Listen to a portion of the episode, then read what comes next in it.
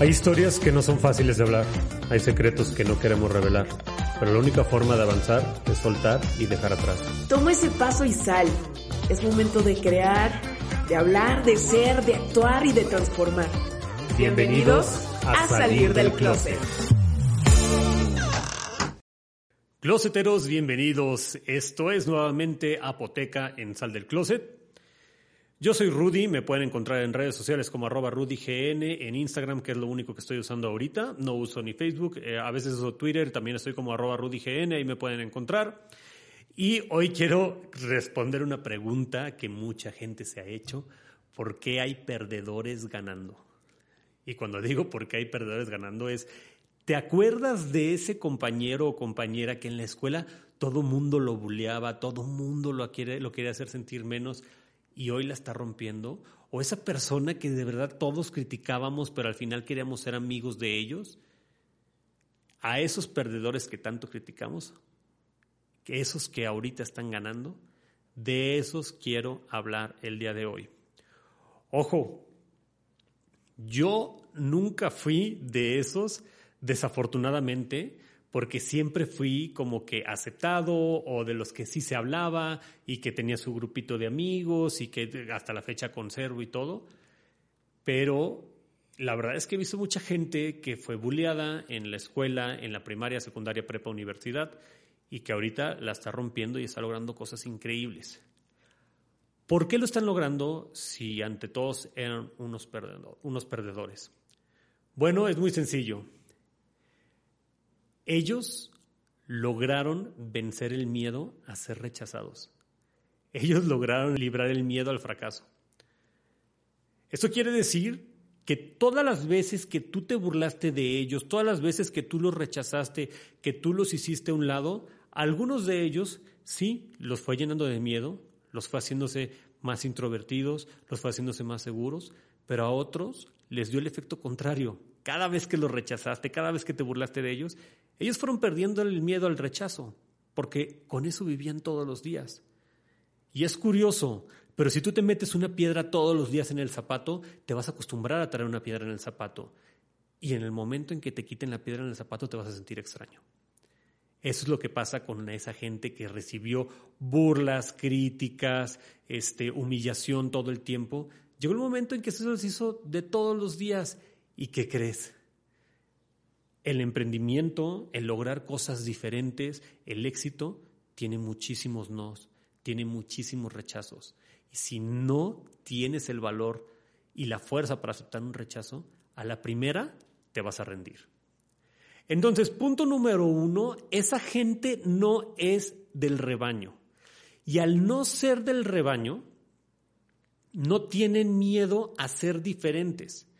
Y ojo, porque lo diferente llama muchísimo la atención.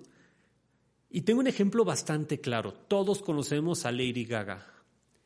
Lady Gaga es una persona que se caracteriza por ser exuberante, por ser innovadora.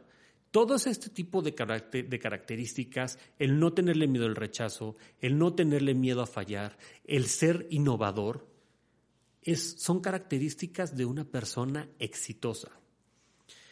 Lady Gaga siempre ha llamado la atención y la hemos volteado a ver por ser diferente. No es atractiva físicamente, se viste bastante curioso, pero eso es su fortaleza, ser diferente, y por eso la volteamos a ver, por ser diferente. ¿Qué pasaría? ¿Qué pasaría si Lady Gaga fuera igual a todo mundo? O si todos imitaran a Lady Gaga, lo único que pasaría es que se convertiría en algo normal, en más de lo mismo, como hay muchos cantantes de reggaetón o de banda que de repente dices, ¿y quién es?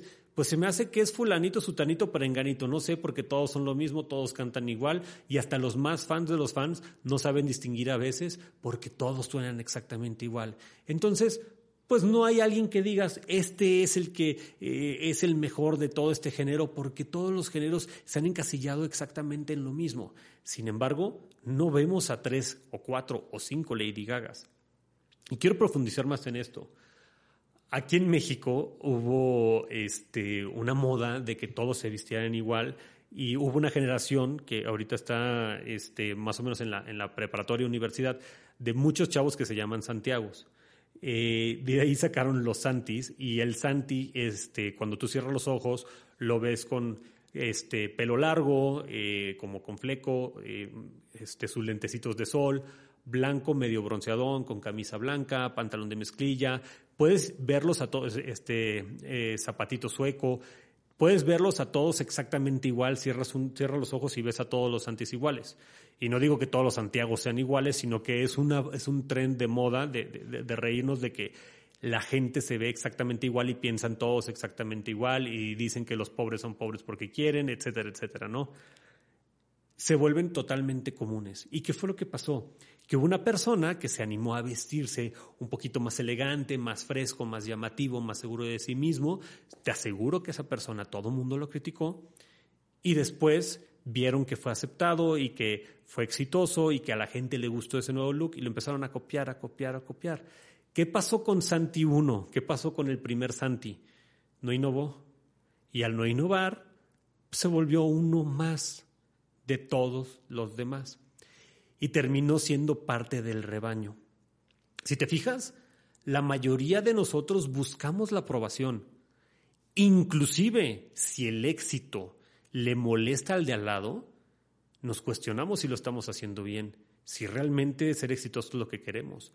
Porque nos han dicho que ser exitoso es tener buenas amistades y buenas relaciones y llevarte bien con todo mundo y que todo mundo te acepte y que no te critiquen y que seas aceptado dentro de la sociedad. Entonces, pues nunca nos vamos a animar a, descatar, a, destacar.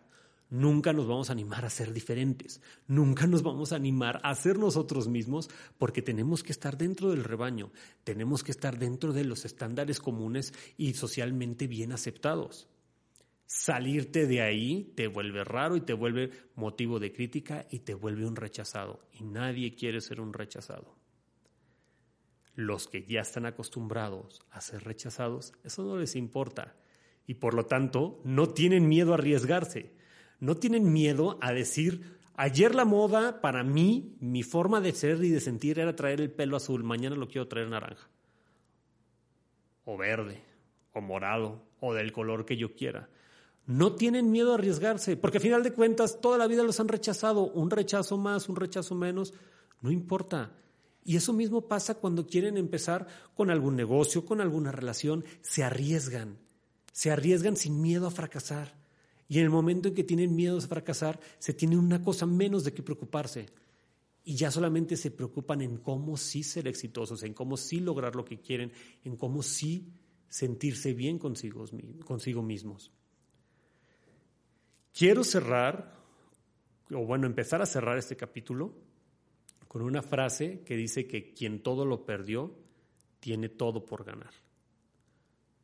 Quien todo lo perdió, tiene todo por ganar. Si ya perdiste el miedo a que te rechacen, si ya, ya perdiste el miedo a fracasar, si ya perdiste el miedo a ser juzgado, si ya perdiste el miedo a ser criticado, tienes todo por delante. Si hoy no tienes nada, no, puede, no existe el menos cero. Si hoy no tienes nada, tu única opción es que mañana tengas algo.